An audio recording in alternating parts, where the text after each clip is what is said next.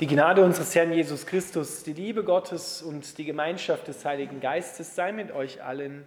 Amen.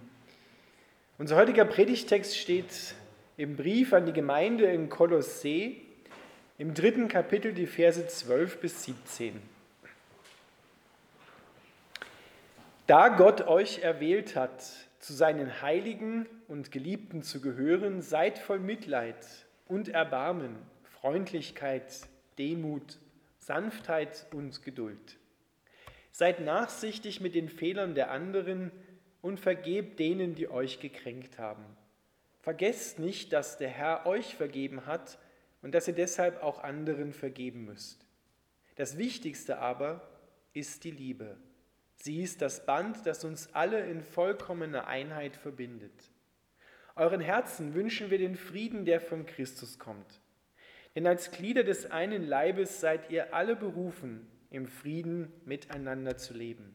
Und seid immer dankbar.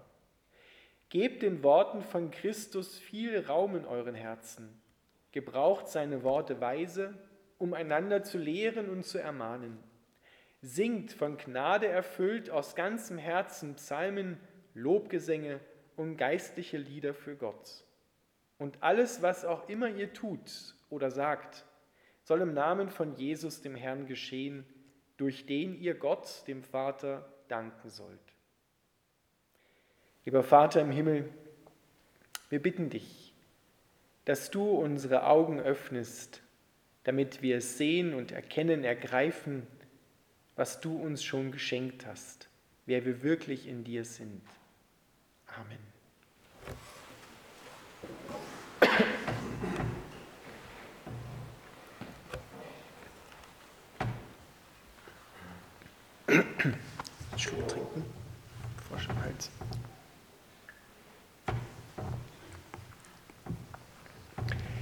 Ihr Lieben, der Brief an die Gemeinde in Kolossee ist an Christen geschrieben worden, die in der Gefahr standen, aufgrund ihrer, ja, ihrer Umwelt, ihrer kulturellen Vielfalt, sich von Christus abzuwenden.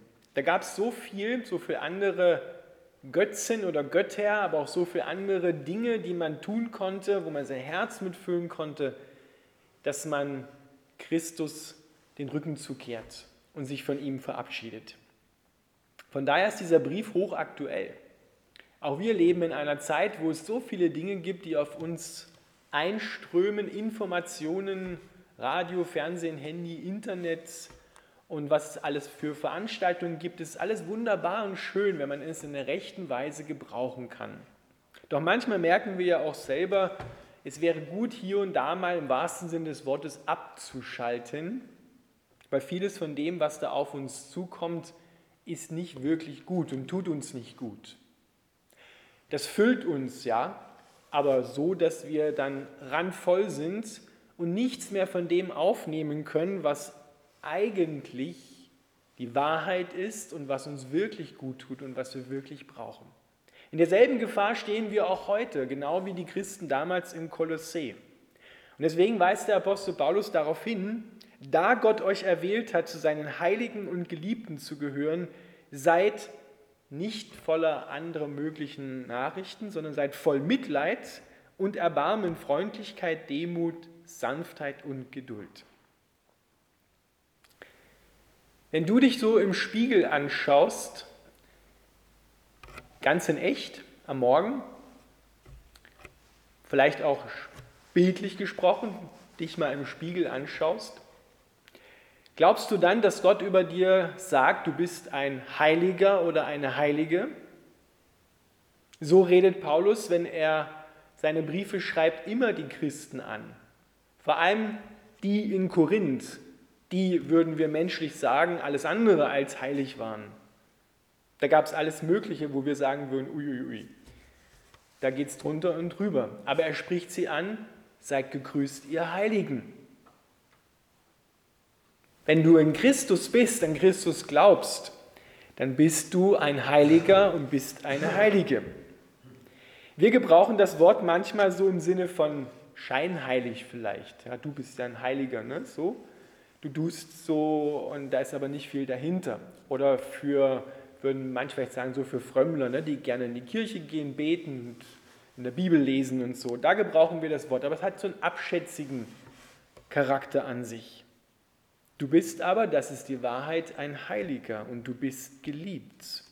Nicht, weil du richtige Entscheidungen getroffen hast. Nicht, weil du dich in der Kirche eingetragen hast, um dabei zu sein. Nicht, weil dein Leben so perfekt ist und so toll läuft, sondern einzig und alleine, weil Christus dich erwählt hat, steht am Anfang des ersten Satzes. Das macht dich zu Heiligen, weil er dich dazu erklärt hat, weil du zu ihm gehörst und weil er in dir lebt und in dir leben will. Deswegen bist du heilig, abgesondert für ihn, für Christus. Und was dann kommt, wovon wir voll sein sollen, Mitleid und Erbarmen, Freundlichkeit, Demut, Sanftheit und Geduld, mal ganz ehrlich, das ist Christus. Das sind seine Charaktereigenschaften. Wir haben punktuell vielleicht davon mal ein bisschen was, aber wenn wir mal die Geduld herauspicken, die fehlt uns meistens ganz häufig und oft. Von uns aus können wir niemals heilig sein und heilig werden. Das kann nur Christus in uns erklären und schaffen. Und hier ist es genauso wie woanders im Leben, das vergessen wir oft beim Glauben, hier geht es auch ein Stückchen um ein Training. Das ist kein Automatismus. Überall, wo du etwas machst, etwas erlernst, braucht es Zeit, bis sich das, was du da lernst, in dich eingeprägt hat, bis du die Fertigkeiten kannst. Es braucht viel Übung, da gibt es manche Siege, aber auch manche Niederlagen. Wichtig ist, dass man dann wieder aufsteht und nicht liegen bleibt. Genauso ist es hier im Glauben. Wir müssen unsere Glaubensmuskeln trainieren und da braucht es ein bisschen Gewicht dazu. Denn ohne Gewicht würde jeder Sportler sagen, baust du keine Muskeln auf. Da muss ein bisschen Widerstand sein. Und genauso ist es hier. Wenn Christus sagt, seid voll Mitleid, Erbarmen, Freundlichkeit, Demut, Sanftheit und Geduld, dann schaffen wir das nicht von uns aus, aber wir können unser Herz dafür öffnen und sagen, ja, ich will das haben und ich will anfangen zunächst einmal diese Wahrheit zu glauben. Denn wenn wir uns in den Spiegel schauen, dann sehen wir meistens alles Mögliche, was gerade nicht passt. An unserem Aussehen, an unserem Charakter, an unseren Beziehungen. Da haben wir eher einen, einen Blick dafür, als für das, was schon gut läuft. Da würden wir nicht mit vollem Herzen sagen können, ja stimmt, ich bin ein Heiliger, weil er das gesagt hat. Woran können wir denn merken, dass wir, oder anders gesprochen, dass Christus in uns zunimmt? und unser alter Mensch, der gestorben ist, immer mehr verschwindet, die alten Denkweisen, Handlungsweisen. Wir merken erst daran, sagt der Apostel Paulus, wenn wir nachsichtig sind mit den Fehlern der anderen und ihnen vergeben, denen vergeben, die uns gekränkt haben. Weil wir erkannt haben, dass der Herr auch uns vergeben hat, nicht nur die Kleinigkeiten, sondern vor allem auch die großen Dinge vergeben hat. Und deshalb sollten wir auch anderen vergeben. Das soll nicht ein Appell sein, reiß dich mal zusammen, streng dich an, er hat es gesagt, nur tu's, sondern das soll aus unserem Herzen herausfließen. Das spüren wir dann auch, dass, man, dass da eine Milde einkehrt, eine, eine Gelassenheit auch. Ich kann dem anderen, ich kann den anderen wirklich wieder frei geben. Wörtlich heißt dieses, dass der Herr uns vergeben hat, das ist gelebte Geduld, heißt das wörtlich im Griechischen, wo andere mir Mühe machen, dass ich dort niemals die Geduld verliere. Oh, da ist noch viel Luft bei jedem von uns nach oben. Wie schnell verlieren wir die Geduld mit uns, mit anderen, wenn es nicht so funktioniert. Aber der Herr verliert Gott sei Dank mit uns nicht die Geduld. Er hat unendlich viel Geduld mit uns, ermutigt uns immer wieder aufzustehen. Woran merken wir es noch, dass Christus in uns zunimmt? Das Wichtigste aber, schreibt Paulus, ist die Liebe. Das Band der Liebe, das Einigkeit unter uns schenkt, dass wir in vollkommener Einheit unter uns zusammen sind. Das heißt, wenn ich ganz praktisch merke, da ist jemand anders, der hat eine andere Meinung als ich, aber ich kann diese Meinung stehen lassen. Ich muss es nicht äh, umändern. Ich kann, ihn, ich kann ihm trotzdem noch begegnen und, und kann ihn trotzdem noch freundschaftlich umarmen. Das, daran merken wir, dass Christus in uns zunimmt. Euren Herzen, sagt er, wünschen wir den Frieden, der von Christus kommt. Denn als Glieder des einen Leibes seid ihr alle berufen, im Frieden miteinander zu leben und seid immer dankbar. Daran können wir es auch merken, dass der Friede in uns zunimmt, obwohl die Umstände um uns herum vielleicht alles andere als friedvoll sind. Aber Christus hat ja selber gesagt, ich schenke euch meinen Frieden, der nicht der Friede dieser Welt ist, der anders ist. Wörtlich steht dort, lass den Frieden von Christus Schiedsrichter in deinem Herzen sein.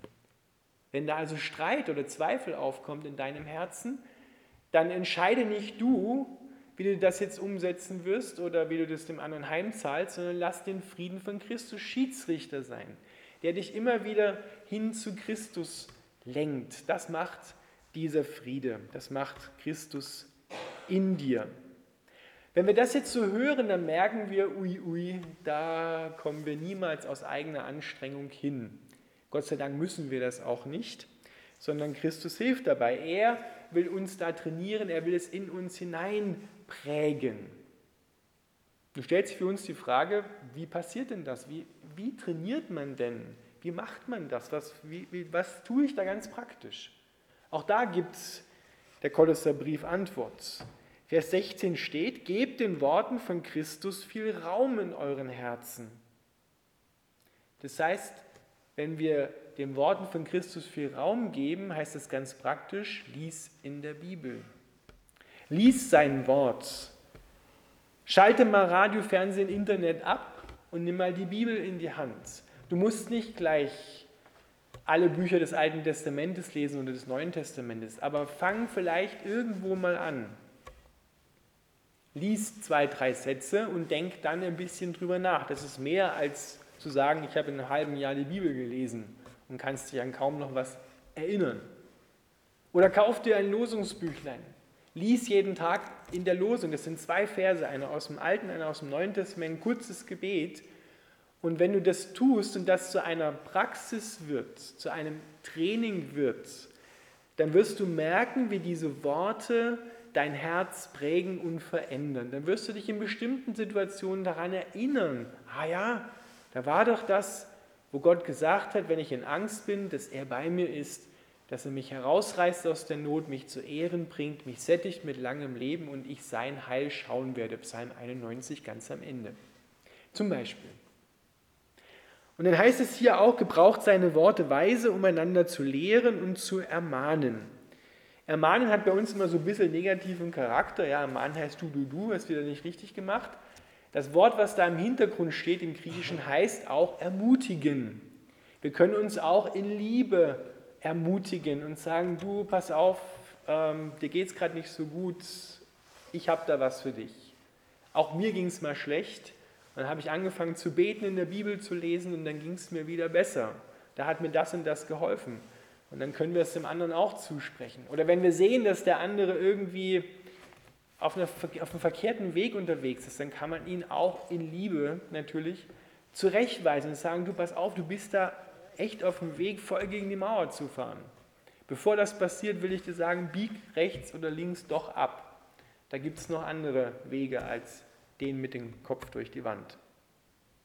Das dritte, was er hier sagt, singt von Gnade erfüllt aus ganzem Herzen Psalmen, Lobgesänge und geistliche Lieder für Gott. Wusstet ihr, dass die Reformation eigentlich eine Bewegung der Musik war und dass die neuen Inhalte vor allem durch Lieder die damals geschrieben worden sind, oder ehrlich gesagt neue Texte auf alte, bekannte Melodien, die damals die Gassenhauer der damaligen Zeit waren. Und dadurch ist die neue Lehre eigentlich so richtig tief in die Herzen der Menschen hineingesackt und hat sie umgesetzt.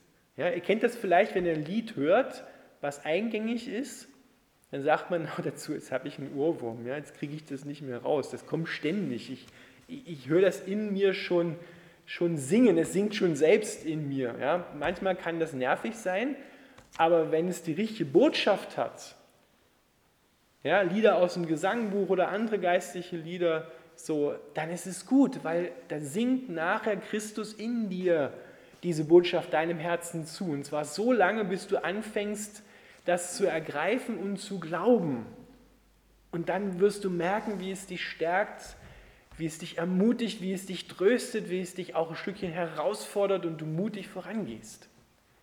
Das ist hier gemeint. Deswegen singen wir ja im Gottesdienst auch. Luther hat gesagt, wer singt, der betet doppelt. Ja, es hat also eine doppelte Kraft, die geistlichen Texte und Worte von Christus zu singen. Ermutige euch dazu, immer wieder mal ein Lied aus dem Gesangbuch zu singen. Nicht nur in der Kirche, sondern vor allem zu Hause auch. Auch wenn es nur in euch ist und ihr es vielleicht nicht laut singen oder denken, mein, hoffentlich hört das niemand, äh, wie ich da vor mich hin trällere. Klingt vielleicht falsch, aber darauf kommt es nicht an, sondern es kommt darauf an, dass es in deinem Herzen ist. Und dann wirst du merken, dass in deinem Herzen ein Lobgesang aufsteigt. Ein Lobgesang aufsteigt, der Gott gefällt. Ja, singt in euren Herzen, sagt der Apostel Paulus an anderer Stelle auch zur Ehre Gottes. Und dann als letztes, was auch immer ihr tut oder sagt, soll im Namen von Jesus dem Herrn gestehen, durch den, Gott, durch den ihr Gott dem Vater danken sollt. Bevor wir etwas tun oder sagen, auch jemand anderes etwas sagen, sollten wir überlegen, ob ich das aus vollem Herzen im Namen von Jesus sagen kann. Wenn du einem anderen mal richtig mal was sagen willst, dann überlege vorher mal, ob du das im Namen von Jesus sagen kannst. Ob Jesus das jetzt gut fände, was du da sagst und von dir gibst. Kannst du in gleicher Weise in dem, was du tust, den Namen Jesus nennen? Das ist ein gutes Korrektiv. Ein gutes Korrektiv im Miteinander, aber auch für eigene Handlungen, gerade da, wo mich keiner sieht. Kann ich das mir überlegen? Ist das, was ich gerade tue, ist das im Sinne von Jesus? Könnte Jesus dazu Ja sagen und sich freuen? Freue ich mich daran? Oder passt das jetzt gerade gar nicht? Ja? Also wir spüren so ein bisschen den Charakter von Jesus danach. Und ob ich dafür danken kann, für das, was ich da gerade sage oder tue, ist ein gutes Korrektiv. Und so fangen wir an zu trainieren, unsere geistlichen Muskeln zu stärken. Und das machen wir dann, wenn vielleicht gerade nicht so große Schwierigkeiten sind, damit wir dann, wenn Schwierigkeiten kommen, schon ein bisschen gestärkt sind, aber vor allem dann, wenn wir solche Schwierigkeiten haben, da geht's, da kommen dann die schwereren Gewichte, die es zu stemmen gilt. Und manchmal denken wir, hm, das ist zu schwer, aber Gott sagt, er weiß, was wir aushalten. Er weiß, wann es gut ist, das Gewicht zu erleichtern. Er weiß, was dir gut tut und achtet auf dich. Also ganz praktische Anweisungen. Gebt den Worten von Christus viel Raum in euren Herzen, gebraucht seine Worte weise, indem wir sie uns zusprechen und einander ermutigen und singt das Wort Gottes in geistlichen Liedern, Gesangbuch, andere Lieder, die ihr vielleicht ähm, kennt. Und so wirst du merken, wie Christus in dir größer wird. Und dazu ist es eben auch wirklich notwendig, wie ich am Anfang sagte, manchmal oder öfters Dinge abzuschalten. Weil wenn du schon voll bist mit dem, was die Welt dir zu bieten hat, dann geht nichts mehr rein dann hast du kein Interesse mehr an Christus. Und deshalb braucht es da auch ein bisschen sich aufmachen und Christus Raum geben. Und du wirst merken, wie dir das wirklich gut tut. Amen.